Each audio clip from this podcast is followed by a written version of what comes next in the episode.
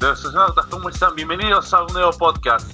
Aterrizamos la nave como siempre y bienvenidos a lo que es el episodio 70 de los astronautas, donde hablaremos de una película que es de las más esperadas, porque la trilogía ha, ha marcado tendencia, marcó una época que ahora hemos visto la cuarta parte y tiene contenido positivo y negativo, de lo cual estaremos hablando en este capítulo. Hablamos de referencias para Matrix 4, la película que se ha por HBO Max, ha llegado con los actores de antaño, al menos Keanu Reeves y Carrie Ann Moss, pero estaremos dando nuestro punto de vista en este nuevo episodio de Los Astronautas. Como siempre, me acompaña en la nave el gran Reimer Rodríguez. Reimer, ¿cómo estás? Bienvenido.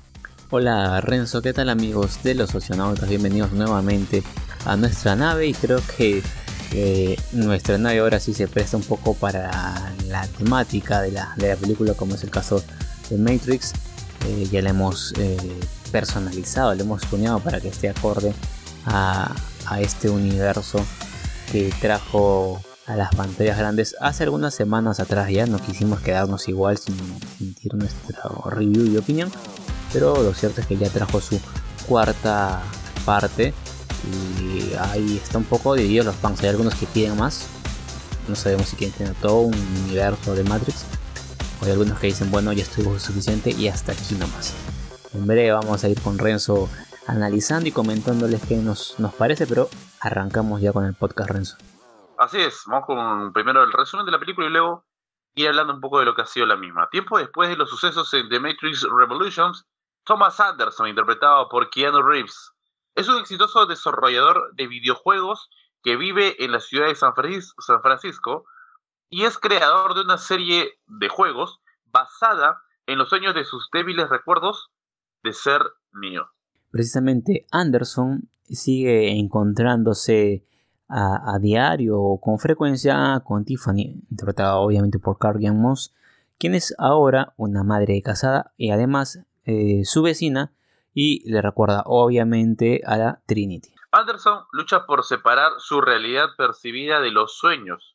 Tiene un terapeuta que es interpretado por el genial Neil Patrick Harris, que le receta píldoras azules para mantener la cordura, pero sin embargo, Anderson decide por cuenta propia suspender la toma de estas pastillas y así dejar la recomendación en secreto. Anderson, que como ya lo señalamos, es un desarrollador, un programador de videojuegos, decide ejecutar una instancia privada de uno de sus juegos, mientras descubre a la tripulación humana en el Nemosin fuera de la Matrix. Vox, que es interpretada por Jessica Henwick, es la capitana de, la, de esta nave y ella encuentra el juego que ejecuta el antiguo código de Trinity cuando descubrió a Neo dentro de la Matrix, antes del encuentro con los agentes.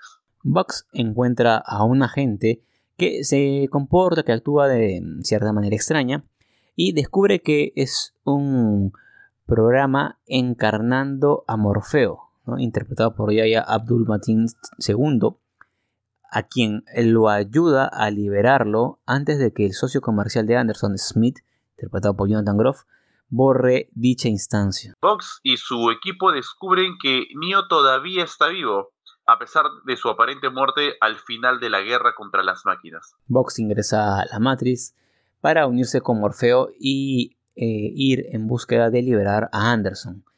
Y ahí se enteran de que el socio Smith es en realidad el agente Smith quien se dedica a monitorear a Anderson precisamente. Eludiendo a Smith, Box y Morfeo, logran contactarse con él, convencen a Anderson de vivir dentro de la Matrix y de esta manera él acepta ser extraído. Neo se despierta en una cápsula y ve a Trinity también confinada cerca, pero las entidades mecánicas que habían sido enviadas por Vox lo recuperan antes de que él pueda liberarla.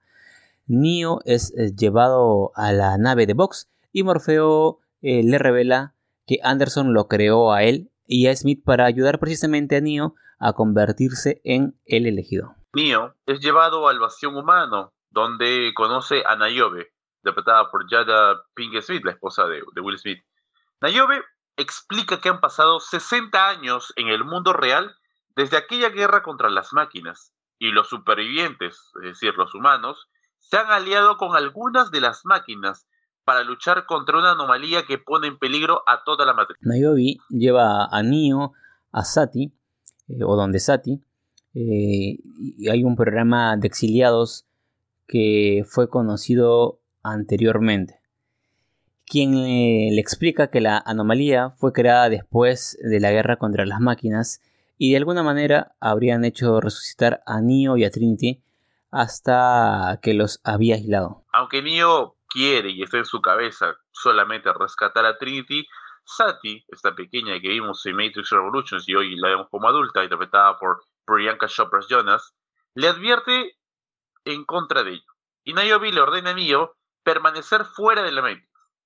Fox y sus compañeros de la tripulación la desobedecen para de esa forma poder ayudar a liberar a Trinity. Neo y Vox ingresan a la Matrix, pero son confrontados por nada más y nada menos que Smith y otros programas de exiliados que quieren restaurarlo a su forma anterior para poder controlar la Matrix. Mientras Vox y su tripulación luchan contra estos exiliados, Neo lucha contra Smith recordando lentamente sus habilidades para doblar las leyes de la física dentro de la Matrix. Bux lleva a Neo al taller de reparaciones de Tiffany, pero antes de que Neo pueda hablar con ella, su terapeuta aparece y manipula el tiempo inmovilizando a Neo y se revela a sí mismo como el analista, un programa destinado a estudiar la psique humana. El analista les explica que cuando Neo y Trinity murieron, él los resucitó para estudiarlos y descubrió que ellos dominaban el sistema cuando trabajaban juntos. Si Neo y Trinity se mantienen cerca el uno del otro sin hacer contacto, los otros humanos dentro de la Matrix producirían más energía para las máquinas. La liberación de Neo ha desestabilizado el sistema y las máquinas proponen reiniciar Matrix. En cambio, el analista intenta obligar a Neo a regresar a su cápsula, amenazando con matar a Trinity si es que Neo se niega. Neo y Vox se ven obligados a abandonar la Matrix cuando otra nave enviada por Niobe trae la Nemosine de regresa a este lugar, a este punto. Ahí, Neo trata de persuadir a Niobe para dejar en libertad a Trinity dentro de la Matrix. Y posteriormente, no más tarde, Neo se enfrenta al analista exigiendo que respete el acuerdo alcanzado al final de la guerra contra las máquinas. Neo ofrece liberar a Trinity de Matrix si ella es consciente y acepta regresar a, la Matrix él mismo si ella se niega. Son las condiciones que pone Neo. El analista está de acuerdo y cuando les traen a Tiffany, su familia le incita a permanecer en Matrix, pero finalmente ella los termina por rechazar y se reconoce a sí misma como Trinity. El analista se prepara para asesinarla, pero de pronto en ese momento llega Smith, que intercede deteniendo temporalmente al analista y dando tiempo a Neo. Es decir, hay una alianza entre Smith y Neo. Y todo esto para liberar a Trinity. De esa forma, logran que ella y los demás puedan escapar del lugar. Neo y Trinity intentan ganar tiempo para permitir que Vox y los demás se extraigan hasta que ambos están acorralados en lo alto de un rascacielos y luego saltan, esperando que Neo los lleve volando. Neo, sin embargo, falla, pero es finalmente Trinity quien logra volar inesperadamente y de esta manera logran salir de la Matrix. Los papeles terminaron cambiando. Sobre el final tenemos a Neo y Trinity regresando para enfrentar al analista, asegurándose que enfrentarán terribles consecuencias si intenta tomar el control nuevamente de la Matrix. Una vez conversado con él y ponerlo en su lugar con una condición slash amenaza, ambos se van del lugar empezando a volar por los aires. Ambos ya vuelan. Y de esa forma eh, termina la película de, Matrix 4. Eh, tenemos una escena post-crédito que la verdad no aporta mucho, no, no significa mucho tampoco, donde se habla que, la televisión eh, y, los medios de comunicación eh, que tenemos ya pues no sirven, no son obsoletos y que todos estamos dominados en un mundo más canín, más, más menino, ¿no? Y, y, que piensan lanzar un, una especie de, videojuego basado en los gatos, al que llamaron Gate, eh, Gatrix, si mal no estoy. Eh, bueno, eh, como dije, no tiene nada que, ver el tema, es tan absurda esa escena mujerita como la que nos dejó Hawkeye, algo así. No, no, sirve para la trama. Eh, en general es una película algo complicado de entender, esta de Matrix. Eh, incluso creo que Revolutions, que también es, una película algo compleja, eh, está un poquito más sencilla que, esta. esta trata de, volver a la fuerza todo, se cambian algunos, algunas cosas. Eh, hubiese sido genial ver aunque sea un, cameo de, los, de los actores de, reales. Sí los tuvimos a modo de, de vivencia de un videojuego. Es decir, todo lo que hemos visto en la 1, 2 y 3 es un videojuego, eso ocurre, se grabó y ahí está. Y podemos ver las podemos ver las escenas, ¿no? Eh, así que imagino que también la realidad le, le había quedado bien, por ejemplo, a Larry Fisher y entre otros personajes. Y, pero no hemos visto más de ellos eh, como una escena nueva. Sí, eh, ver a Keanu Reeves en este papel de Neo, a mí la verdad como que no me cuadró bien. A ver, para que se entienda. Eh, porque estamos aquí tocando aparecemos. Eh, el, el Keanu Reeves que tenemos hoy en día es ese Keanu Reeves pelucón, barbón, que le hemos visto eh, en, en, John Wick.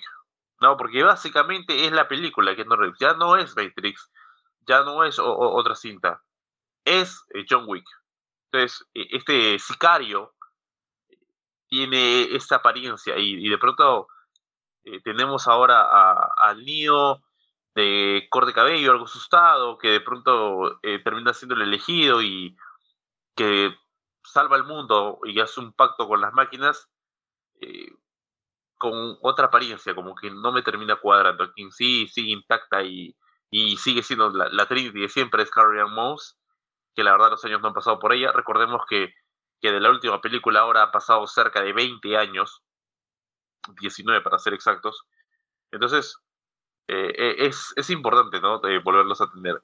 Hay ese toque de nostalgia, pero a la vez siento que algo forzado a más ha estado en la película. ¿Qué te pareció, tío? Bueno, primero tengo que confesar que no soy muy fanático de la franquicia de la Matrix.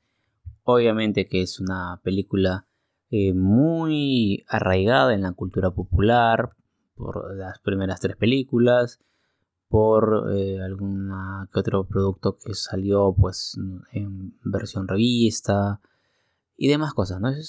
Matrix está arraigado en la cultura popular lo cual hace que mucha gente sin necesidad de haber visto las películas completas o ni siquiera haber visto una sola pueda entender al menos o tener una, vaga noción, un vago concepto de que es Matrix, tener en su mente alguna que otra escena porque haya visto por ahí. A ese nivel de arraigo llega Matrix, por algo es una franquicia con, muchos, con mucha fanaticada, con una eh, gran séquito eh, de gente que les gustó mucho la primera película. Igual en el fandom hay unas discrepancias con la segunda y la tercera. Yo no, no soy tan fanático, tengo que admitirlo. Eh, tenía algunos conocimientos generales de la, franquicia. Sin embargo, desde que se estrenó la película, esa cuarta película, estuve viendo bastante en redes sociales y en algunos youtubers que también eran fanáticos de la franquicia. Y me pregunto yo, ¿no? Cuando una vez que terminé de ver la película, me pongo un poco en el lugar de estos fanáticos acérrimos de, de Matrix, si realmente ellos estaban tan necesitados y tan urgidos de una nueva versión de The Matrix con esta historia y después de tanto tiempo.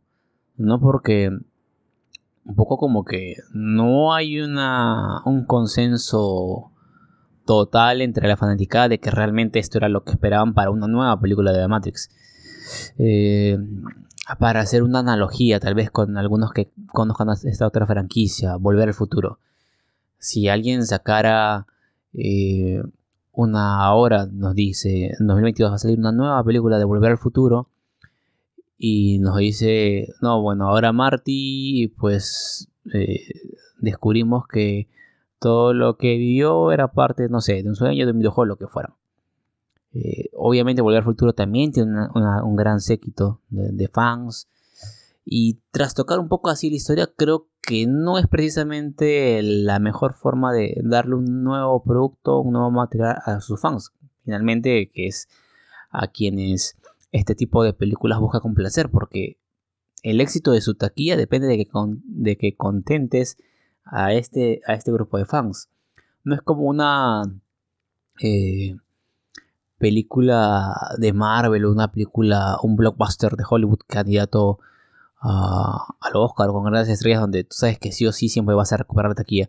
Aquí en este tipo de películas que son un poco más ya, digamos, entre comillas, de culto, tienes que darle eso a los fans por los cuales se engancharon con la franquicia, ¿no? Si no, corres el riesgo de que no te vaya en taquilla o que si tu idea era luego hacer más contenido, pues vas a tener que cancelarlo porque me parece que a mí, al menos la percepción que tengo de la comunidad de Matrix que eh, veo en redes sociales comentando, no hay de todo una alegría, hay un cierto sinsabor, al menos es lo que yo percibo, Renzo. Sí, es como que e, e, ese, ese toque nostalgia siempre nos va a, atraer cosas, a, jalar la audiencia, y eso es lo que al final importa, pues, ¿no? Para los que hacen este, este tema de cine. Sin más allá, está, eh, eh, hace una semana salió el tema del tráiler de Jurassic World Domination, y, tenemos un toque similar, ¿no? Traer a, los actores de la, de la ah, primera película de la franquicia Jurassic Park, esa nostalgia, Entonces, eh, se juega con eso. Pero ya hablando de la película, eh, como, como dije, no quería ver por dónde va, eh, cómo me, trabajas el tema de, un niño y una tribu resucitada, porque sí, murieron en, la, última película, en la 3, todo termina ahí y resulta que esto era un videojuego, pero de pronto el videojuego no era como tal, es real y que, y que los mantuvieron con vida con un fin eh, de, de, mantener a las máquinas, pero a la vez queriendo destruirlos. Eh, como te dije, eso suena muy forzado. Y, nos enteramos que todo lo que ha ocurrido en Matrix, todo lo que sabemos de Matrix y, la cultura como, como tal, sí o sí es un videojuego. Por más que, que sí haya ocurrido en la vida real, no deja de ser un videojuego porque es creado por Thomas Anderson, el, el, de la cabeza, ¿no? Eh, para mí no funciona eso, no, no, no funcionó. Eh, no me, no, no pude engancharme en, un momento como tal con la película con ese argumento. Eh, sí, es un videojuego, es como que, a ver, nos vamos al mundo del anime. Nosotros en los 90, casi 2000, vivimos y, sufrimos con, con, Dragon Ball GT hasta el cierre y aquel capítulo en el que, en el que se despide, ¿no?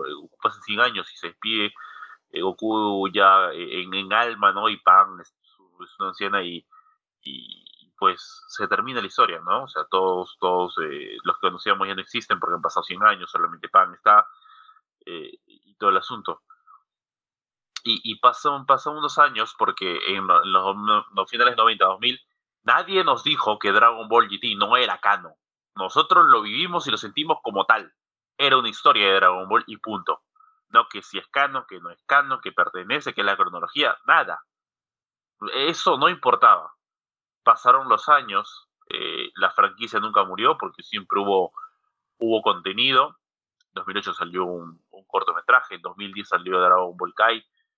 Y, y, llega la época de las películas 2013. Dragon Ball Z, la batalla de los dioses, 2012 lo vivíamos y todo el asunto, aún la fanática era, alta, comenzaba el tema de las redes sociales, el furor y, podías conectar con, más gente. Y, de pronto eh, sale el, tema de que, bueno, pues no, eh, volvemos al pasado, ¿no? Teníamos Dragon Ball Z, volvemos al pasado, ¿qué pasa? ¿Qué, ¿Qué, fue? ¿Por qué volvemos al pasado? Y comienzan a explicarte la teoría y pues resulta que lo que viene ahora en adelante sí es creación de Akira Toriyama, nosotros no sabíamos que Dragon Ball no era, que, no era de Akira Toriyama, pero sí había participado como Toy Animation y al final nos dicen, pues no, tranquilos, lo que vieron en GT no es canon, no es real. Algo así sentí el, el comienzo de esa película tranquilos que las tres primeras películas que vieron de Matrix no son reales, son un videojuego. Así que no pasa nada. Algo así lo sentí. Es cierto, ¿no? Eh, digamos, puntos a favor que está eh, Lana Wachowski, quien fue la directora, que también estuvo en las primeras tres películas. Recuperan a Keanu Reeves y Kerrian Mouse. Lo que tú decías, ¿no? Apelan un poco a la nostalgia, lo cual es válido. Es lo más común cuando alguien trata de no hacer un reboot, sino de volver a poner en escena para ver si se sale una nueva tanda de trilogía o de película o lo que fuera. de, alguna saga. Lo mismo pasó con Star Wars, por ejemplo, y la última trilogía, trayendo a Carrie Fisher, ¿no? Como Leia, a Mark Hamill eh, como Luke Skywalker, está Chewbacca, el mismo actor, se me fue el nombre ahorita, pero el mismo actor. Eh, lo mismo para Citripio, Harrison Ford también, interpretando a Han Solo, era una, una, una idea, una intención de ser un, renacimiento de la franquicia Star Wars, pero también jalando un poco la fibra emocional de la nostalgia. Lo mismo ha sido aquí con Keanu Reeves y Carrie Ann Mouse. Es más, en muchos comentarios, si ustedes ponen en Google y van a la parte de opiniones de la película, van a ver que hay un tema que a muchos les gusta, ¿no? Volver a ver a los personajes y demás. Alguno que no está de acuerdo, como tú mencionabas, Renzo, que ven más aquí en un Reeves en ese look y no les no, lo ven tanto a Neo, sino lo ven más a, John Wick. Pero hubo esa intención. Eh, sin embargo, pues yo me reafirmo. Creo que no fue la mejor manera de, de, volver a poner en escena Matrix. Me parece que el guion no fue el adecuado. ¿no? Y, aquí podríamos hacer ya, tal vez un paréntesis de cuántas franquicias han tenido el mismo tropiezo. Ya mencioné aquí Matrix, Star Wars tiene algunos tropiezos similares y no sé si hay por ahí alguna que otra franquicia que, tropiezan con la misma piedra, ¿no? De, bajo esa consigna de darle un toque fresco al, universo al que han formado, hacen cambios que no terminan siendo pequeños cambios, sino cambios que es como que no cuadra con, con la con eh, la ideología de la, de la franquicia. No, para hacer otro ejemplo, es como que en las películas, en una de las que se vienen de Jurassic World, nos digan de pronto en algún momento, ¿saben qué? No, nunca en sí se clonaron dinosaurios, no sé, eran animatronics y la gente nunca se dio cuenta dentro de la película. Obviamente, para filmar sabemos que hay animatronics, pero supongamos que en la, misma película digan, no, este no era un T-Rex, y mismo Scooby-Doo eh, abren y hay ahí alguien manejando, ¿no? O sea, algo similar, ¿no? Y, si a mí me preguntan, yo creo que aquí van a dejar el tema de Matrix. No veo una posible película nueva, la verdad. Para empezar, porque me parece que leí en algún medio que las hermanas Wachowski eran como que eh, cuando les propusieron la idea de filmar esta nueva película, dijeron, tenían ciertas reticencias, ¿no? Eh, hasta que se... Eh, poco a poco se fueron convenciendo, es más, en un principio no, querían estar de todo, pero... Eh, es más, Lily Wachowski no, no, no está, solamente está Lana, pues, ¿no? Pero yo creo que al final Lana aceptó porque, bueno, era el producto con el cual hayan tenido cierta, cierto reconocimiento. Obviamente le tienen cariño, quisieran estar ellas detrás de no sé, la hacía director y, y, ya el producto, pero yo creo que también ellas, o, o, Lana en este caso, puede haberse dado cuenta de que ya hasta aquí nomás y no hay de dónde más exprimir la Matrix si es que este va a ser el camino, ¿no? Sí, de verdad no, no sé qué más, ¿no? O sea, si esa película existió o no, las cosas no hubiesen cambiado. Era lo mismo. Eh, dentro de, la película tenemos participaciones importantes, hay personajes nuevos, tenemos un, un rejuvenecido, ¿no? Eh, interpretado por Yaya Abdul Matin II. Un personaje que, me, gustó mucho, el de, el de Vox. Eh, me pareció interesante el personaje de Jessica Henwick, eh, que es como que la que trata de conectar todas las piezas y parte ser parte, ser parte o es parte importante de, esta tripulación de esta nave dentro de lo que se termina consiguiendo, la, la rebelde y la inteligente, ¿no? Como que la cabeza de todo uno de, los personajes importantes. Eh, tenemos después eh, la, aparición de, de Niobe, que, la habíamos visto en la, película de, de, Revolutions, aparece aquí, ¿no? supuestamente 60 años después de lo que ocurrió. Y es como que esos líderes entre lo, lo, lo que, no que, podrían, que podrían tener o las cosas que buscan para su pueblo, pero a la vez eh, de una mentalidad mucho más cerrada. Eh, quien, por quien no pasan los 60 años es por Sati, ¿no? Sati parece que hubiese pasado 20 o 30 años en ella, no, no 60. Eh, pero bueno, estamos en un mundo de máquinas, así que cualquier cosa puede pasar. Eh, quien, pese a que es, es, es un actor súper conocido, lo hemos visto en diferentes comedias, ha hecho de, de villano en algunas cosas, eh, por ejemplo, eh, es Neil Patrick Harris, por ejemplo, ¿no? Eh, súper super conocido, pero que en este punto, de, en esa película, como el analista, ¿no? el villano principal, no termina cubriendo mis expectativas. El villano que siento que sí lo hace es el agente Smith. Obviamente extrañamos a Hugo Weaving. ¿no? Hugo Weaving es, es único, es extraordinario, es, es fantástico. También sabemos lo, lo antipático que puede ser Hugo Weaving. Pero Jonathan Groove me parece que hace un, genial papel. Hace tiempo no veía a Jonathan Groove actuar también. Eh, lo, sí, sí, he sido su carrera de muy joven. Y la verdad que, que hace un papel genial.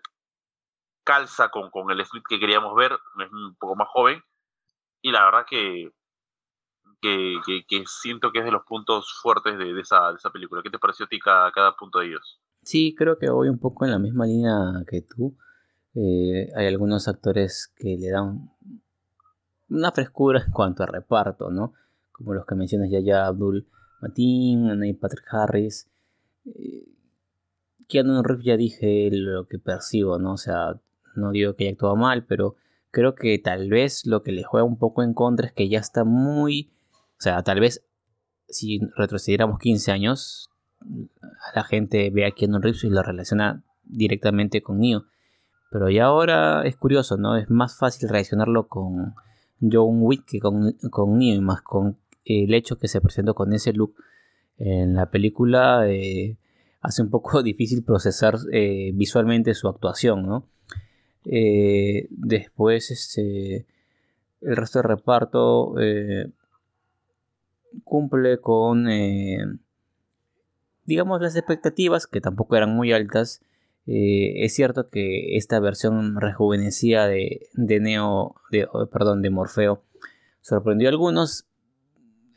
De repente puede ser que en, la idea de la producción esté está en mente reutilizarlo para futuras películas y por eso necesitaban un niño joven, igual que el agente Smith, ¿no? por ahí yo creo que califican o pasan con una nota probatoria el, elenco, ¿no? Ahora, eh, pese a ello y pese a haber apelado a la nostalgia, ¿no? Eh, hay que tener en cuenta que esta película que se estrenó en diciembre se estrenó casi en simultáneo por HBO Max, lo cual me parece que al final le termina afectando en el tema de la recaudación. No, no tengo ahorita el dato de cuánto costó, pero en recaudación van 153 millones de dólares según he revisado hasta unos días en los que estamos grabando este podcast. Eh, es bastante dinero, obviamente, si lo comparamos con cualquier otra cosa, pero no sé si cumple las proyecciones que tenían eh, en Warner Bros. para este relanzamiento de Matrix.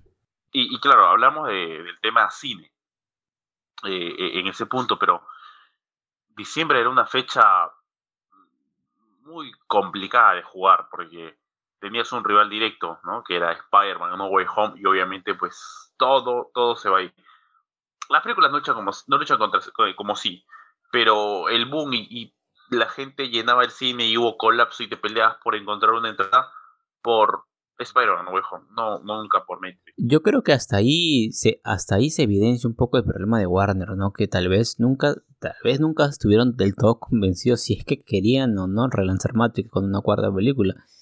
Porque si lo, pensamos, si lo pensáramos ahorita acá un poco más sesudamente, o sea, tienes un gran producto que si lo relanzas bien, pues puede significarle a Warner una nueva gallina de los huevos de oro, ¿no? Y en ese sentido, si hubiesen tenido un buen guion, una mejor, eh, digamos, actuación en conjunto de todos los antiguos personajes y nuevos personajes, lo que te faltaba ahí era elegir una fecha idónea donde no tengas una gran película, un gran blockbuster, por lo menos tres semanas antes de tu estreno ni tres semanas después de tu estreno. ¿Para qué? Para que tengas unas holgadas seis semanas donde seas tú eh, la estrella de las salas de cine. Nadie compita contigo. Que van a ver las películas, siempre van a ver las películas, pero si te juntas mucho a películas eh, que tienen todo el rótulo de ser taquilleras, no es la mejor estrategia para relanzar hasta ahí, hasta su departamento de marketing, de negocios falló, ¿no? O sea, pegarse al estreno de Spider-Man No Way Home. O sea, ¿qué películas hicieron, hicieron lo mismo en diciembre? Que, digamos, hayan tenido grandes expectativas de taquillas. ¿no? no recuerdo ninguno. Si uno le pregunta a los fans, ¿qué películas se estrenaron en diciembre de 2022? Probablemente se hayan estrenado varias, más de 5, más de 10. Nadie va a recordar las, las 9 adicionales que se hayan estrenado de la que sí se van a acordar es, ah, en diciembre de 2021 se estrenó Spider-Man No Way Home, el Spider-Verse confirmado. De eso se van a acordar toda la vida. Incluso los que no hayan visto la película, por la cantidad de euforia y de memes, se la van a acordar. Y ese fue otro de los errores que han tenido al momento de lanzar Matrix. Exacto. O sea, eh, para empezar no era la fecha de un principio. No, Matrix se iba a estrenar en otra fecha muchísimo antes, pero tenemos un, problema mundial que es una pandemia. Eh, con todo esto, se ha ido de retraso en retraso en retraso y cae para esa fecha. Pero todos sabíamos, eh, creo que más de medio año, qué película venía para ese mes y era fuerte. Además, que se juega con el estreno de la plataforma, es decir, suena, y, se ha visto en diferentes películas, es mucho más cómodo ver una película de la plataforma que yendo al cine. ¿No? Y, pues la película no solamente estuvo eh, para Estados Unidos en ese momento, se estrenó a nivel global. O sea, ni bien salió la película, la podías ver en la plataforma. Estuvo disponible incluso en países de Latinoamérica eh, en ese preciso instante para verla por, un, por, unos días. De ahí la sacaron de la plataforma y volvió eh, el 28 de enero, donde se confirmó el estreno en Latinoamérica, por ejemplo. Entonces, te pedí el producto, lo pudiste ver, varios lo descargaron y todo el asunto y la película se comercializó tranquilamente porque sabes que una plataforma es mucho más fácil piratear una película. Y es que no podemos ser ciegos tampoco ante la piratería. Existe y siempre va a existir. Entonces es mucho más fácil sacarla. Con ello, no hay necesidad de ir al cine porque tengo una película de muy buena calidad porque la bajaron como tal y ya está. Encima la sacan de la plataforma, luego la vuelven a subir y una película que ya pues, no tiene mucha relevancia. Entonces, eh, ese punto también es, una falla dentro de la película, ¿no? Eh, parece que los agentes Smith terminaron liderando e-, este tema de marketing, como señala Raymond, para la película. Eh, yendo más adelante, con, la misma, con la, con la cinta, tenemos que algunas máquinas son parte también de, de la vida cotidiana, ¿no? Esa inteligencia artificial es parte de, de, los humanos hoy en día y es decir, lo que teníamos como concepto máquina versus hombre, hoy en día es máquina versus máquina hombre. Eh, y me parece que por ese punto es como una evolución a los años y, como eh, lo que ocurre en Revolutions termina siendo parte importante para, para este comienzo, ¿no? Eh, claro que la máquina como tal tiene mucha conciencia, ¿no? Porque tiene parte buena y parte mala, ¿no? Hay algunos que se alían y otros que son los, los enemigos de siempre. Eh, lo que tampoco me, me, cuadra mucho, y ese, bueno, ese es un punto, ¿no? Y el otro punto es que en cerca ya al final de la película, cuando derrotan al analista, eh, salvan a Trinity, es que sin motivo alguno aparente, Smith termina eh, dándole la mano a Neo. Después que se intentaron matar tres películas y media, le termina dando la mano, tienen una pequeña alianza para derrotar al analista. Es decir, eh, el papel de Smith es ser muy ambicioso y querer ser como que, a ver, si va a haber un villano, yo tengo que ser el villano. Nadie más me puede robar ese papel. Y el analista con su, eh, su poder de, de detener el tiempo no lo va a hacer, porque con tal no pudo. Más o menos así lo veo. Pero igual sin razón aparente termina ocurriendo esto. Sí, eso es algo extraño. Ahí pareciera como si hubiesen cortado algún fragmento de la cinta de repente en el corte final, en la edición, se volaron algún fragmento donde explicaban cómo es y por qué es que se aliaron aparentemente ¿no? en ese momento, en ese clima de la batalla. Porque no termina de cuadrar un poco. Eh, ni siquiera para aplicar el refrán aquel de el enemigo de mi enemigo es eh, mi amigo, ¿no? Porque aquí literalmente en vez de aliarse con el enemigo eh, de Anderson, se, vuelve al lado del mismo Anderson. Entonces son una de las cosas que, repito, no ha caído del todo bien en los fans de Matrix, ¿no? Claro, ¿no? O sea, comienzas a, desglosar la película y te vas dando cuenta de algunos temas. Es cierto, por ahí me va a salir uno que me pueda decir, claro, pero cuando hablaron de Spider-Man Way Home, alabaron el Spider-Verse y todo el asunto, pero el argumento tenía hartos huecos, había que una cosa, que no tenía sentido una que otra cosa, el comportamiento de, de Peter y todo esto. Es cierto, es cierto. Pero la nostalgia venta, así que nada de eso contrarresta el Spider-Verse, confirmó, seguramente. Allí quizás no fue tan fuerte. y por ahí vemos el punto negativo. El punto positivo de, esto también es que tenemos una Trinity y, siempre las cuartas partes se han hablado, ¿no? Las cuartas partes tratan de traer un, un personaje empoderado. Eh, apareció en, Avengers, eh, en Infinity War y lo vimos, y en Endgame aparece eh, tanto como Ronin como parte principal de los Avengers, hablamos de Hawkeye. En Toy Story, hablamos del, del, del personaje femenino que hace de la muñeca, ¿no? Que aquí es como que tiene mucho más protagonismo. En este tenemos a una mujer que todo el mundo la busca, tiene una familia que en realidad son bots, eh, ella vive engañada de eso, pero que luego termina asumiendo el papel que le corresponde como Trinity y termina logrando algo más allá eh, de lo que estaba acostumbrada o, que había hecho, ¿no? Y está casi al nivel del poder de, un elegido, del elegido, en este caso que, que sigue siendo niño. Entonces, ese, e, ese empoderamiento que le dan a Trinity, la verdad que, me sale bien, ¿no? Porque era como que en la, segunda película casi muere, en la tercera muere. Eh, era Neo queriendo salvar la Trinity en todo momento. ¿Y en qué momento Trinity iba a tener también su participación? Conociendo también cómo es la, personalidad de, de Carrie Ann Mouse eh, y los papeles que, ha tenido. Entonces, eh, me parece que le dan la oportunidad a Trinity aquí en, esa cinta de, tener también su momento, lo aprovecha bien y, terminamos viendo ya no la acompañante del elegido, sino un personaje que también se puede valer por sí mismo y podría ser ella la, la que lleve de la mano a Neo, como ocurre al final, por los cielos, por los aires. Una Carrie Mouse eh, que actúa bien, ha tenido una aceptable. Eh, ha sido aceptable su, participación en esta película.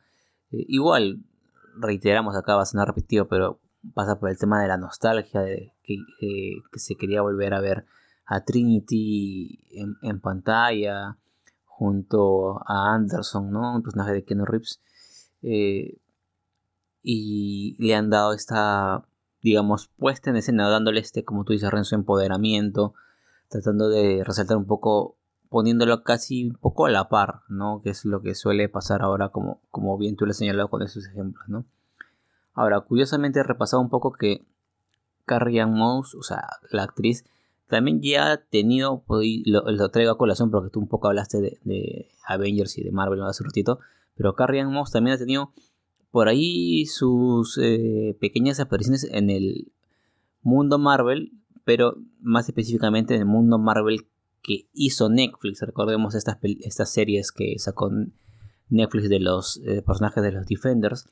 Y ahí hace aparición Kerry Ann Mouse interpretando a la abogada Jerry Hogarth, que aparece principalmente en la serie de Jessica Jones, pero también tiene apariciones en la serie de Daredevil, en la de Iron Fist y obviamente en la de Defenders, ¿no? Pero tuvo un un poco de papel más estelar en la serie de Jessica Jones porque interactuaba mucho con la protagonista, ¿no? Con, precisamente con la, con la heroína. Así que por ahí también ha, tenido su, su, cercanía con el mundo Marvel. Tuvo una superheroína, Carrie Moss, eh, que como dije, está intacta. Muy intacta, la verdad que, que es, es, siempre, siempre lo va a hacer. Sobre el final, para ir ya, ya cerrando este capítulo, tenemos eh, lo que hablábamos, ¿no? Nosotros creemos que quizás aquí ya es suficiente, ¿no? Ya, ya sacar una quinta entrega sería una exageración. No hay cómo, creo. Eh, pero tenemos a, los personajes, a Neo Trinity, eh, dejando con vida a, al analista. Lo matan y, bueno, pues se puede reiterar, ¿no? Sigue siendo un programa. Eh, pero algo más podría pasar. Es más, se me ocurre que quizás para ponerle un punto y final a, a la película, algo más podría pasar en contra de New Trinity.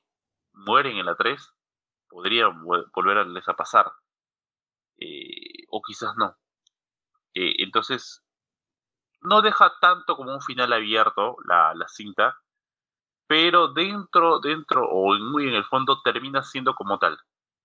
Porque están ahí, el, mal está ahí, y ellos ahora son los guardianes de, de, la nueva ciudad. Y podríamos tener una película. Creemos, y ya lo hemos dicho anteriormente, que quizás esto no va a pasar y no sería lo más conveniente para no desgastar esta, esta franquicia con una quinta o tal vez hasta una sexta película. Pienso igual que tú, Renzo, ya lo había adelantado un poco antes.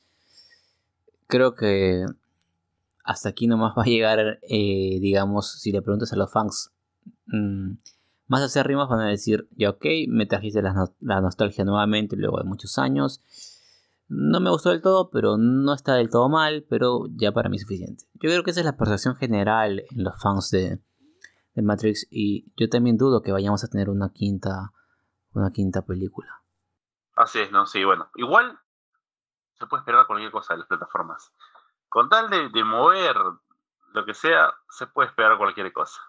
Lo, cierto es que esto ha sido Matrix 4. Eh, eh, en modo resumen, lo que podemos desglosar de la película, por ahí quizás algo más haya quedado, algo más esté pendiente, o quizás les, eh, a alguien que nos esté escuchando le parece una maravilla y no esté de acuerdo con nosotros, o quizás alguien que nos escucha también dice, creo que esos puntos son malos, pero les ha faltado otros puntos que también, y hay que pegarle en esos puntos si no lo hemos hecho nosotros. Bueno, todo eso lo pueden dejar en la caja de, los comentarios de las redes sociales, pero también no olviden suscribirse al podcast, a seguirnos, porque así tocamos cada película y todo ese concepto, algo que les falta opinar, pásenlo a las redes sociales que Reymar se la dice a continuación. Ya saben que tienen que seguirnos en Facebook, nos encuentran como los oceanautas, en Twitter estamos como arroba los eh, en Instagram estamos como los guion abajo oceanautas, en TikTok estamos como los oceanautas. Si estás escuchando este podcast en YouTube, pues suscríbete y activa la campana de notificaciones, súbete a la nave de los oceanautas. En la aplicación que estés reproduciendo este podcast también activa las notificaciones para que no te pierdas ninguno de nuestros episodios y también de paso puedes seguirnos a Renzo y a mí en nuestras redes sociales personales. A mí me puedes encontrar en Twitter e Instagram como arroba reimarr14 y a Renzo lo puedes encontrar como en Twitter, Instagram y en TikTok como arroba rleonp90. Comúnmente después de decir nuestras redes sociales cerramos el programa, pero antes de cerrarlo por ahora, vamos a tocar un punto que nos faltó dentro del, mismo, de la misma película, que es el puntaje. Que también espero que los que nos escuchen eh, puedan poner un puntaje quizás en, en, las, eh, las redes en las redes sociales, en sus comentarios. ¿Qué puntaje le deja, te deja esta película? Yo le pongo un puntaje de 6 sobre 10. Perfecto. Me, parece algo bueno el puntaje que le da Raymar. Eh, yo voy a quedar también con un 6. Pensaba en el menos, pero también creo que, tampoco hay que pegarle con tanto palo. 6 sobre 10 también me parece toda la puntaje para mí. Coincidimos esta vez en un promedio más 6. Así que a nivel de los notas le ponemos 6 a esta película. Comienza la temporada también. Ya hemos, hemos hablado de, del cierre de la temporada de premios. Comienza también las películas con puntaje. Así que atentos a los próximos programas de los notas porque vamos a estar hablando de mucho, mucho cine. Así que, que atentos. Esto ha sido Matrix 4 para nosotros. Resumen, análisis y puntaje.